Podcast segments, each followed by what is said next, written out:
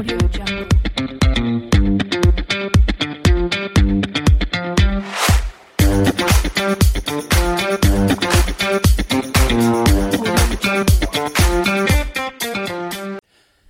hola, ¿qué tal amigas y amigos del podcast Ventas B2B? Bienvenidos a, un a un nuevo episodio. Aquí hablamos de negocios, de emprendimiento, de marketing y por supuesto de ventas. Y sobre todo cuando se trata del mundo B2B, business to business, de negocio a negocio.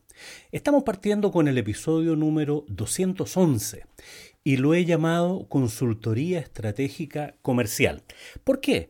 Porque es habitual que a las personas que nos dedicamos a este mundo de la formación y de la consultoría, es que nos piden la intervención, nos piden nuestros consejos, nos piden nuestra mentoría y en algunos casos una verdadera consultoría para rediseñar, para mirar, para opinar, para asesorarles en aquellos aspectos que son más estratégicos y específicamente que tienen que ver con el mundo comercial. Personalmente es a lo que me dedico, entonces probablemente por ese lado llegan bastantes solicitudes, ojalá más de las más todavía, digamos, pero por, por ahí es donde llegan mis, mis eh, clientes en este modelo de negocios que tiene que ver con el mundo de hacer consultorías. En, mi modelo de negocio yo me dedico a la formación y a la consultoría y hago clases y hago los podcasts y, y me dedico a, a crear contenidos de valor, pero también aprovecho esos contenidos, ese conocimiento, esa experiencia en hacer consultoría. Y lo digo, y a riesgo de parecer pedante en esto, pero creo que de alguna manera es importante decirlo, es que hay muchas personas jóvenes, recién egresados de la universidad. La semana pasada hablaba con una de ellas y, y- algo hablamos en un, en un episodio anterior, que se quería dedicar a la consultoría. Entonces me preguntaba si era rentable o no era rentable este, este mundo de dedicarse a la consultoría. Bueno, como todos los negocios, por supuesto que puede ser rentable si es que tú has desarrollado una ima- imagen personal, un posicionamiento de tu marca en eso. O si trabajas en una empresa consultora más grande también, sin duda que puede ser un, un buen proyecto. Ahora, la consultoría propiamente tal tiene que ver con la intervención, el análisis en un negocio determinado, particularmente a la que yo me dedico, y tiene que ver con la aplicación de mucha experiencia. Por lo tanto, probablemente una persona demasiado joven o con poca experiencia, por muchos conocimientos que tenga, eh, le va a ser difícil hacer una buena consultoría. Esto es como ir al médico. El médico te va a preguntar, te o sea, vas por un dolor de cabeza, vas por ciertos síntomas, y el médico te va a hacer preguntas con el fin de entender cuál es tu, la causa de tu problema, ya que los dolores de cabeza son el efecto. Entonces va a intentar mirar y hacer un buen diagnóstico. Entonces ahí es donde los que tenemos más experiencia podemos trabajar mucho mejor, ya que nuestros consejos serán de mayor calidad en la medida que hagamos un mejor diagnóstico. Y aquí es donde las metodologías nos ayudan. Aquí es donde eh, un- una de las cosas que aprendí en un curso que hice hace poco, un magíster en consultoría y, y coaching para ejecutivos, eh, y aprendí una cosa que era re importante, porque yo las consultorías que hacía antes siempre aplicaba mucho mi sentido común, mi experiencia, mi, mi, mi expertise, ¿no es cierto?, casos conocidos, y aplicaba ciertos elementos que, que había conocido en la universidad y que había aplicado en otros clientes. Pero con este magíster, en la universidad que hice en la Universidad de Salamanca hace un par de años, en plena pandemia, eh, descubrí que me di cuenta en realidad que debía tener una metodología, algo que fuera más estructurado, más allá de y de aplicar ese tipo de metodología en una empresa en particular. Porque todos los negocios, todos los proyectos de consultoría más o menos tienen los mismos pasos. Y esos pasos los podemos detallar en, en, en seis, que yo, yo veo como seis pasos claros. El primero tiene que ver con el análisis.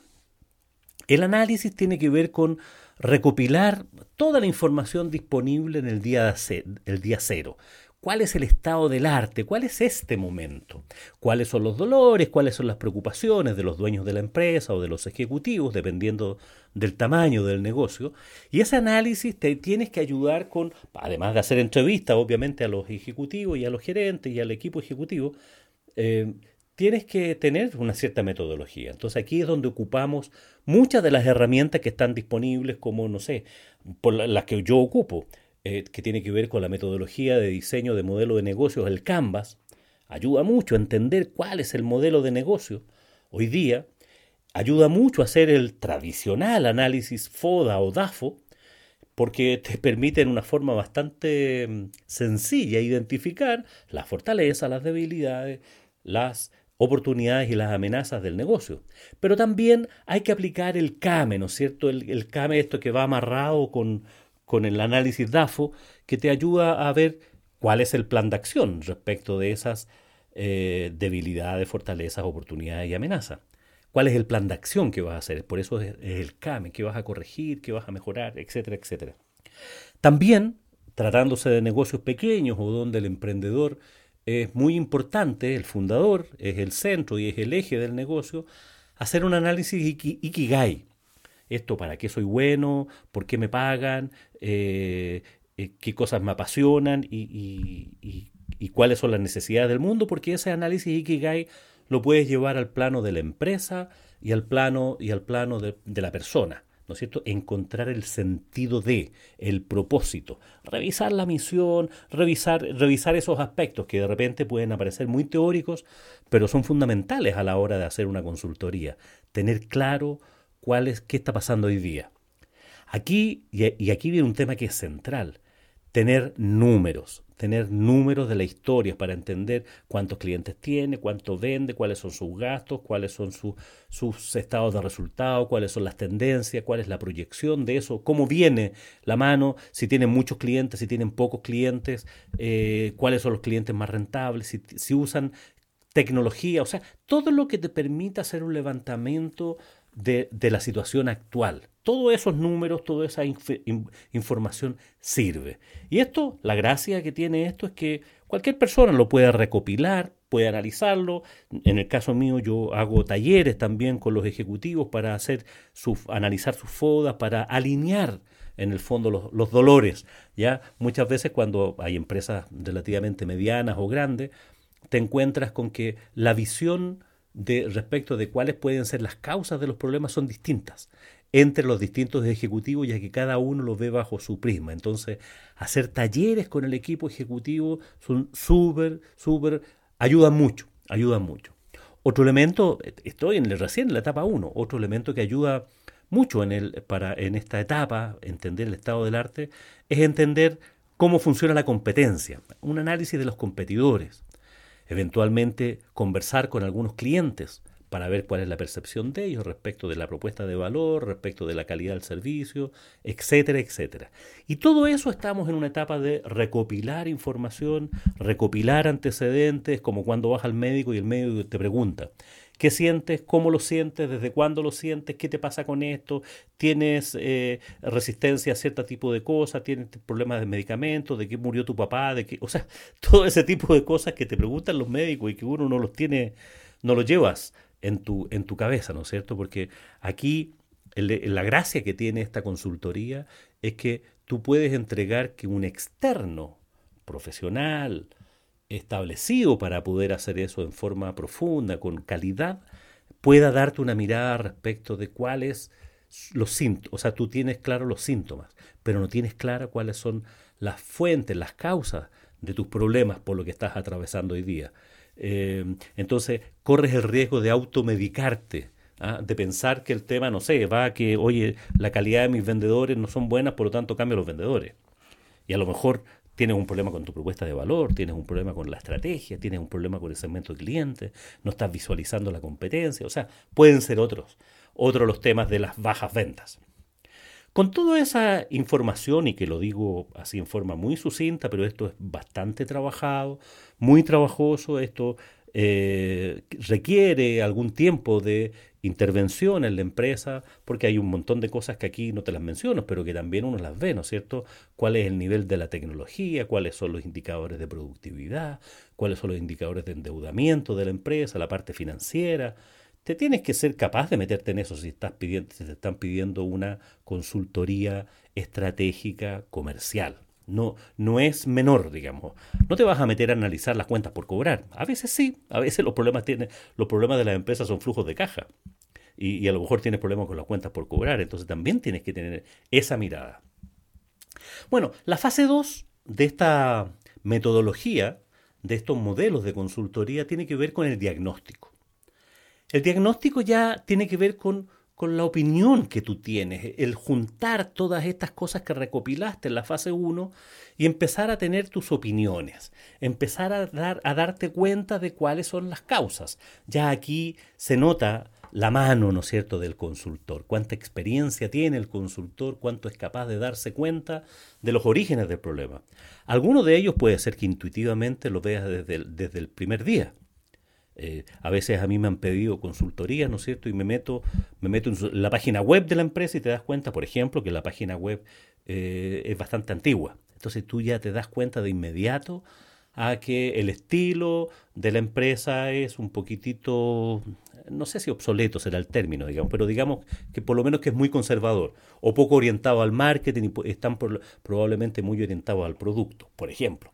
Entonces todos esos elementos que, tú los validaste con este análisis que hiciste, con, con, la revisión del modelo de negocios, con el FODA, con la competencia, con la visita a los clientes, con, en fin, con la mirada que tú hayas definido para, esta, para este negocio. Y ahí estableces un diagnóstico y tienes una primera mirada tuya del estado actual del arte del negocio.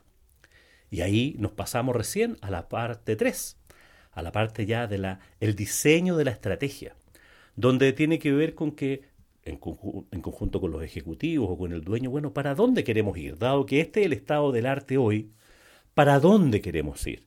Y aquí, por ejemplo, en la estrategia, yo lo que aplico, hago un Canvas 2. El primer Canvas que hicimos, el, de modelo de negocio, fue en la parte de análisis para mirar el estado del arte hoy, el, el día cero. hoy día, ¿cuál es el modelo de negocio que hemos estado aplicando aquí hoy? Y también resulta súper interesante en la parte de la estrategia establecer un modelo de negocios, un canvas, para donde quisiéramos estar, donde queremos ir.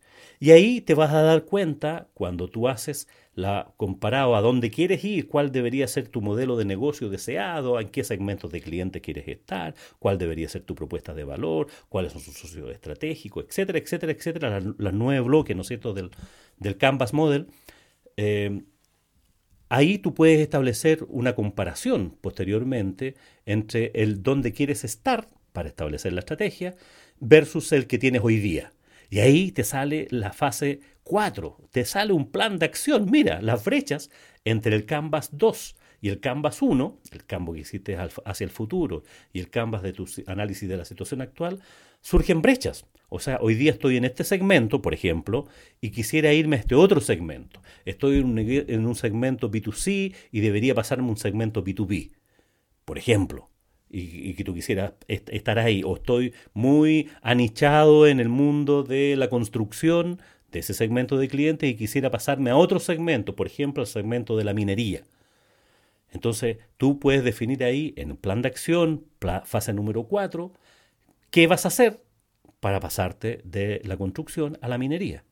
¿Cuál es el plan de acción? Y ahí viene el detalle, ¿no es cierto?, de las cosas, de las acciones que vas a tomar, de qué recursos vas a, emplear, qué plazos te vas a dar.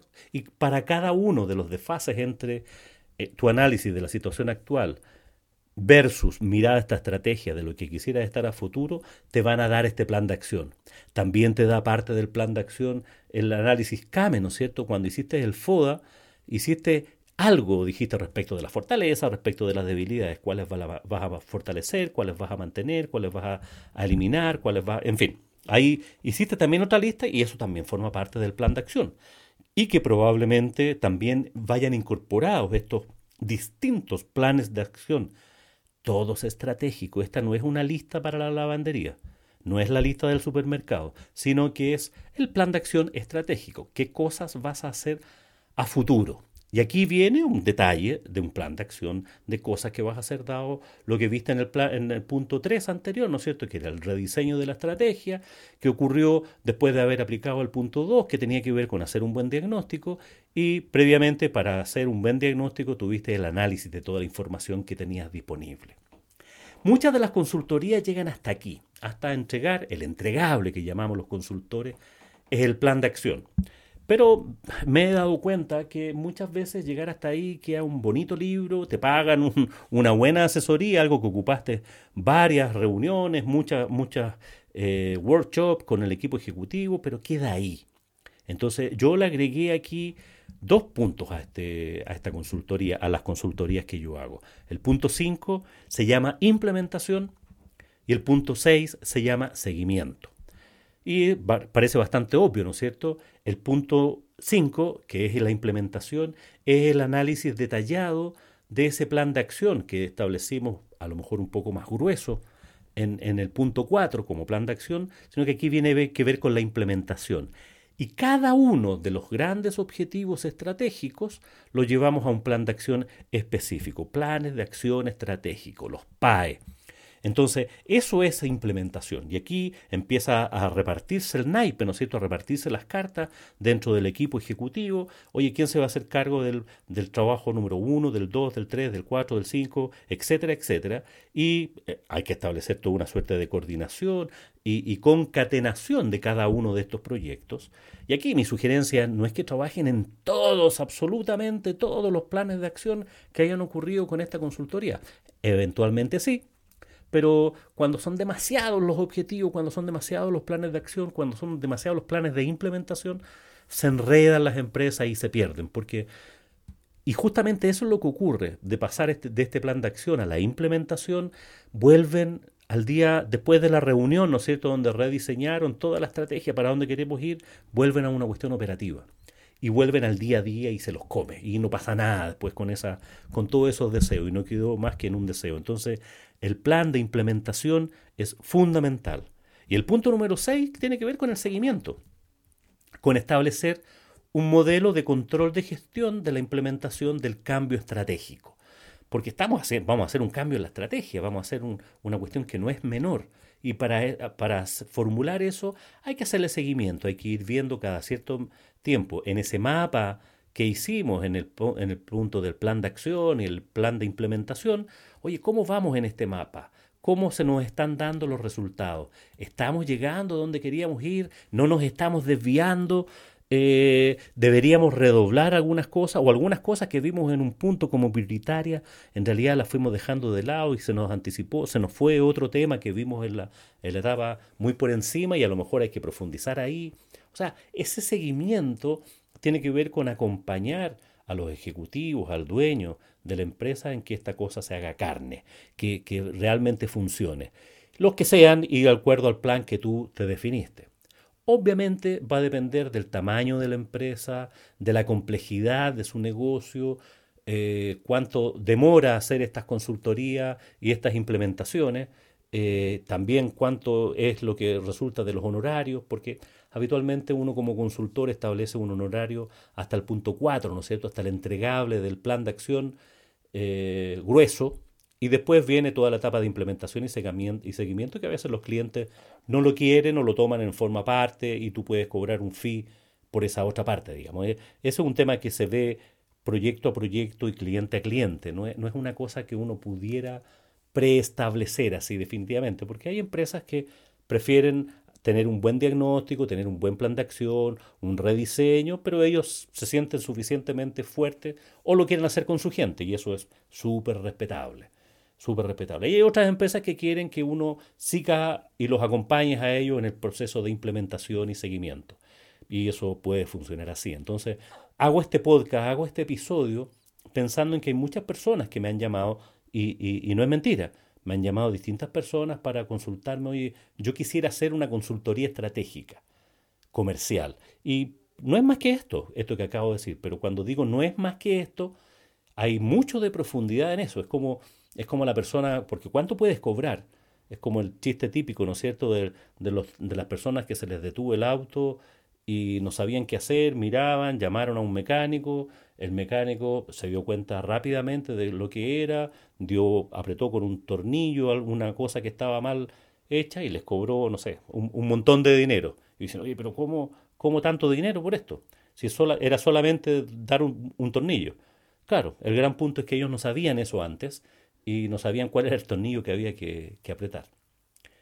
Entonces, de eso se tratan las consultorías, de aportar desde la experiencia, desde los conocimientos, desde haber visto el mismo tema repetido por otros lados, eh, cómo pueden aplicar herramientas parecidas. Lo mismo que hace un médico especialista cuando vas enfermo. Entonces, te puedes automedicar o pedirle la opinión a un médico experto. Lo mismo en la consultoría de negocios. Te puedes hacer un autodiagnóstico y eso es natural que tienes que hacerlo, ¿no es cierto? Tienes que estar constantemente, pero mi sugerencia es que cada cierto tiempo o tengas un, médico de cabecera, un asesor permanente, o contrates esta consultoría experta, particularmente cuando se trata de consultoría estratégica comercial. Bien, amigas y amigos, espero que haya sido de tu agrado este episodio y llego hasta aquí, agradeciéndote como siempre por estar del otro lado, si tienes alguna consulta, si tienes alguna duda, no tengas ningún problema en escribirme a mi correo julio arroba y estaré encantado de responderte. Gracias por llegar hasta aquí, que tengas un buen día y por supuesto que tengas muy buenas ventas. Audio Jungle.